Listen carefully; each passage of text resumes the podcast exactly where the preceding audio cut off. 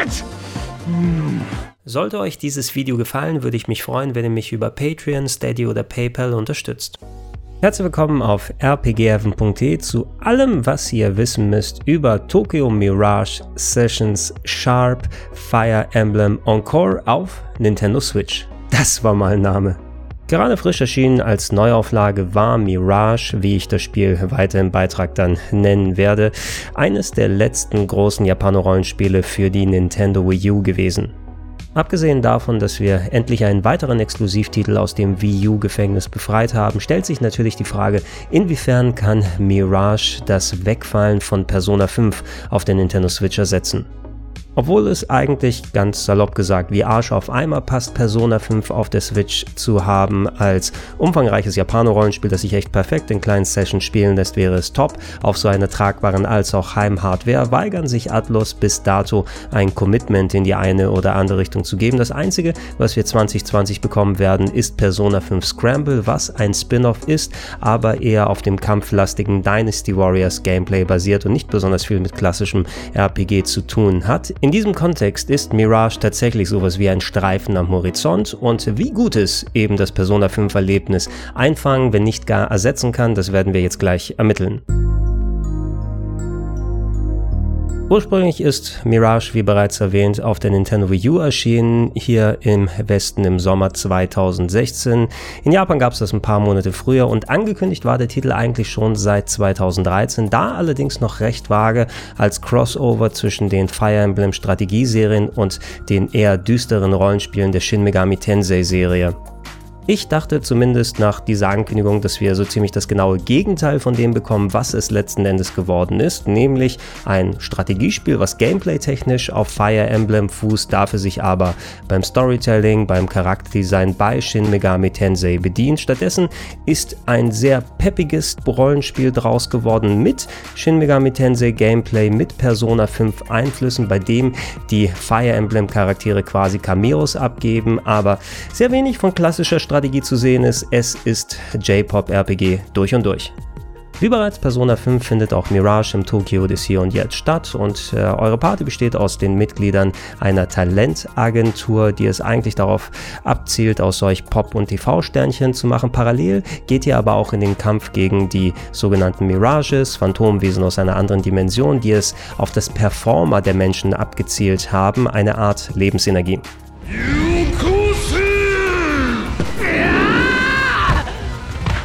Um gegen sie im Kampf zu bestehen, verbindet ihr euch mit einer ganz speziellen Art von Mirages und die werden hier interessanterweise von Figuren aus dem Fire Emblem-Universum dargestellt.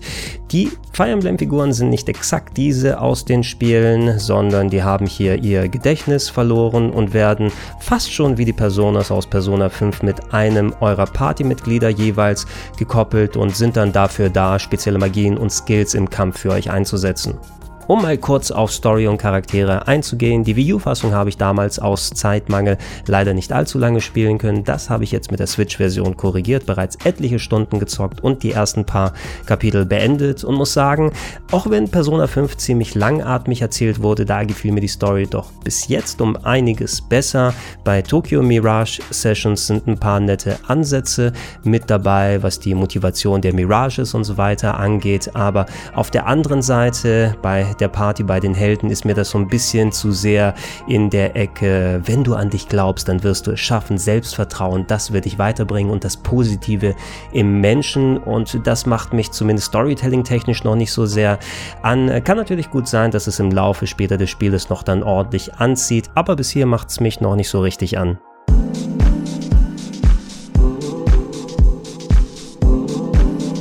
Was mir aber persönlich besser gefällt, ist das Gameplay, das zwar sein eigenes Süppchen kocht mit Elementen aus Fire Emblem und Shin Megami Tensei, sich trotzdem aber nah genug an Persona 5 anschmiegt, um Fans von diesem Spiel nochmal zu herausfordern und nicht vor ganz äh, unbekannte Tatsachen zu stellen. Nehmen wir da beispielsweise mal die Dungeons, da dachte ich auf den ersten Blick, okay, wir haben es mit zufallsgenerierten Leveln wie bei Persona 3 und 4 zu tun, aber eher ist es ein Mittelweg zwischen Persona 4 4 und 5. Es sind fest installierte Dungeons mit einem konkreten Level-Design, die je nach Kerker dann verschiedene Gimmicks und Rätsel bieten, die mich äh, durchaus bei der Stange gehalten haben. So aufwendig und komplex wie bei Persona 5 sind sie nicht geworden, aber bis zum Punkt, wo ich gespielt habe zumindest, waren sie ja von genau der richtigen Länge und ähm, haben genug Abwechslung geboten, dass es mir nicht zu langweilig geworden ist, selbst wenn ich ein bisschen länger da mal unterwegs zum Leveln gewesen bin. Auch bei den Kämpfen orientierte man sich sehr an Shin Megami Tensei und respektive der Persona-Serie. Es ist nicht ganz Press-Turn geworden, wo ihr ja durch das Ausnutzen von Schwächen von Gegnern dann eine zusätzliche Attacke frei bekommen habt. Hier geht es um die sogenannten Sessions. Ihr müsst immer noch ausloten, welche Skills oder Magien Schwächen der Gegner bedeuten und trefft ihr damit einen Gegner, je nachdem wie die Reihenfolge im Kampf verteilt ist, äh, kommen eure anderen Partymitglieder automatisch zum Zuge für Folgeattacken Attacken, die dann teilweise stacken können, die wiederum Schwächen der Gegner ausnutzen und um vernünftig gegen die Gegner zu bestehen, weil selbst auf dem normalen Schwierigkeitsgrad kann es durchaus ab und zu mal ganz knackig werden, sollte man wirklich darauf aufpassen, diese Sessions immer konsequent einzusetzen, sodass auch äh, trotz eines Auto-Battle-Modus ausgeschlossen ist, dass ihr euch einfach mit äh, Halten der X-Taste durch das Game arbeitet. Und auch hier fand ich, hat man ein ganz gutes Niveau geschaffen, selbst bei den normalen Kämpfen genug Aufmerksamkeit von dem Spieler abzuverlangen. Und gerade bei den Bossen gilt es natürlich umso mehr aufmerksamer zu sein und da auch mal mit Buffs und Debuffs zu spielen. Und äh, da kann ich mich auch auf dem normalen Schwierigkeitsgrad wirklich nicht beschweren. Shida, was das Aufwerten eurer Skills angeht, das funktioniert hier nicht so wie bei Persona 5. Das ist nicht ganz so aufwendig gemacht. Ihr habt hier nicht die Möglichkeit, andere Mirages einzufangen und miteinander zu fusionieren. Wie erwähnt, eure Mirages, die sind fest an eines eurer Partymitglieder gekoppelt. Stattdessen sammelt ihr in den Dungeons verschiedene Items ein und es gibt das Äquivalent des Velvet Rooms, bei dem könnt ihr in eurem Hauptquartier dann diese Items mit bestimmten Kombinationen an eure Mirages koppeln und das ergibt dann dann neue Waffen, die ihr equippen könnt, die dann wiederum nach und nach beim Kämpfen neue Skills freischalten oder bestehende Skills dann erweitern. Es gibt auch äh, übergreifende Fähigkeiten, damit man beispielsweise direkt aus einem Dungeon fliehen kann. Und ich musste mir zumindest noch kein enzyklopädarisches Wissen aneignen, um hier meinen Auflevelweg zu machen. Ein bisschen Konzentration, ab und zu mal an der richtigen Stelle aus dem Dungeon rausgehen. Und ähm, das hat sich eigentlich alles ganz gut und sinnig angefühlt. Was mir da am besten gefallen hat, ist man, dass beim Aufleveln der Charaktere die klassische Fire Emblem Fanfare gespielt wird. Das finde ich ist fast schon das Wichtigste dran.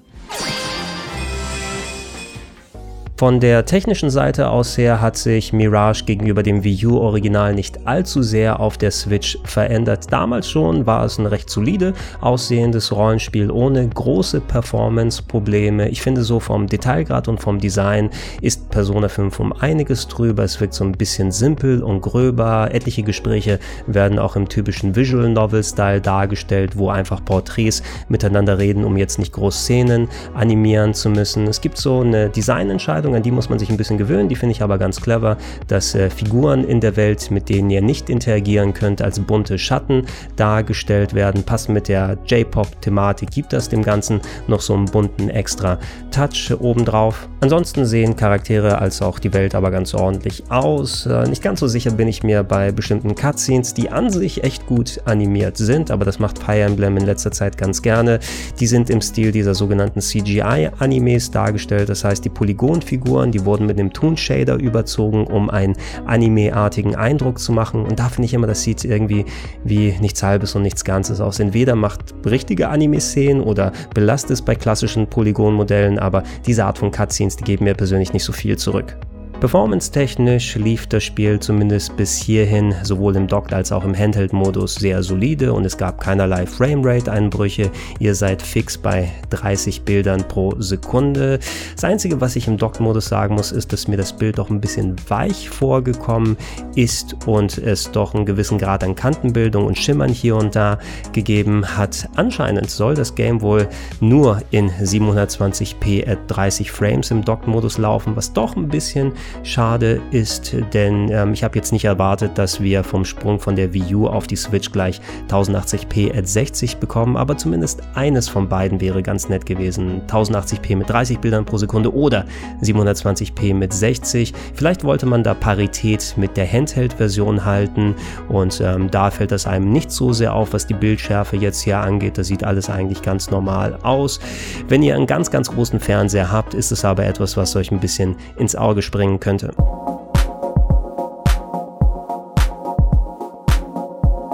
Was mich doch ein bisschen gestört hat, ist, dass äh, bei einem Nintendo-Spiel im Jahr 2020 außer den ganz gut gelungenen englischen Texten keinerlei Lokalisation betrieben wurde. Das bedeutet, die Sprachausgabe, die drin ist, die ist komplett in Japanisch, die ist auch ganz gut gelungen und ich hätte aufgrund des Settings das auch auf diese Art dann gespielt. Allerdings, äh, es gibt ja auch genug Leute, die dann englische Sprachausgabe bevorzugen, die ist nicht drin, als auch deutsche Texte, die sind ebenfalls nicht vorhanden und wie gesagt, das wundert mich bei einem Nintendo-Spiel im Jahr Jahr 2020. Und äh, wem das wichtig ist, der sollte aufpassen.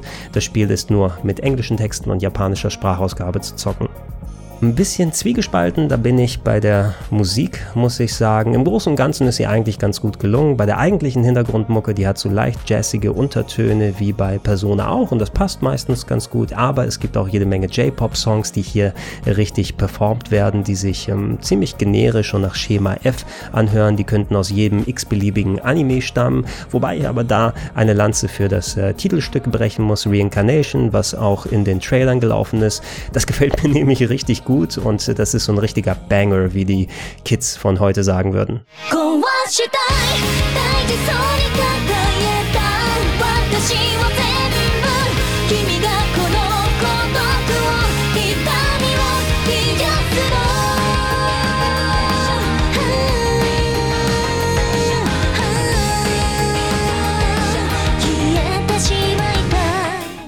Wenn ihr Mirage auf der Switch kauft, dann müsst ihr leider den Vollpreis von 60 Euro ausgeben. Das ist für den Umfang des Spieles und den Content, der geboten wird, eigentlich ganz gut. Ihr solltet mindestens 40 bis 50 Stunden einrechnen und darüber hinaus wurden auch noch die DLCs, die ähm, extra gekauft werden mussten, bei der Wii U hier mit ins Spiel verbaut, was so ähm, bestimmte Bonus-Dungeons angeht, die zum Aufleveln benutzt werden und äh, etliche weitere Neuerungen wurden extra auch verbaut, ähm, Subquests, die neu hinzugekommen sind, dass bestimmte Charaktere in neuen Situationen eingesetzt werden. Aber das Interessanteste ist, dass hier ähm, an den Ladezeiten geschraubt wurde. Die sind um einige schneller, als sie noch bei der Wii U gewesen sind. Und auch bei den Kämpfen hat man ein paar Beschleunigungsfunktionen, die allgemein so ein bisschen mehr Dynamik reinbringen. Und das finde ich ist auch sehr wichtig, denn das ähm, sorgt für einiges mehr an Spielspaß und weniger Leerlauf. Und insgesamt würde ich sagen, ja, 40 Euro hätte ich vielleicht cooler gefunden, weil es ein ein alter Titel ist, eben der hier nochmal neu aufgelegt wurde.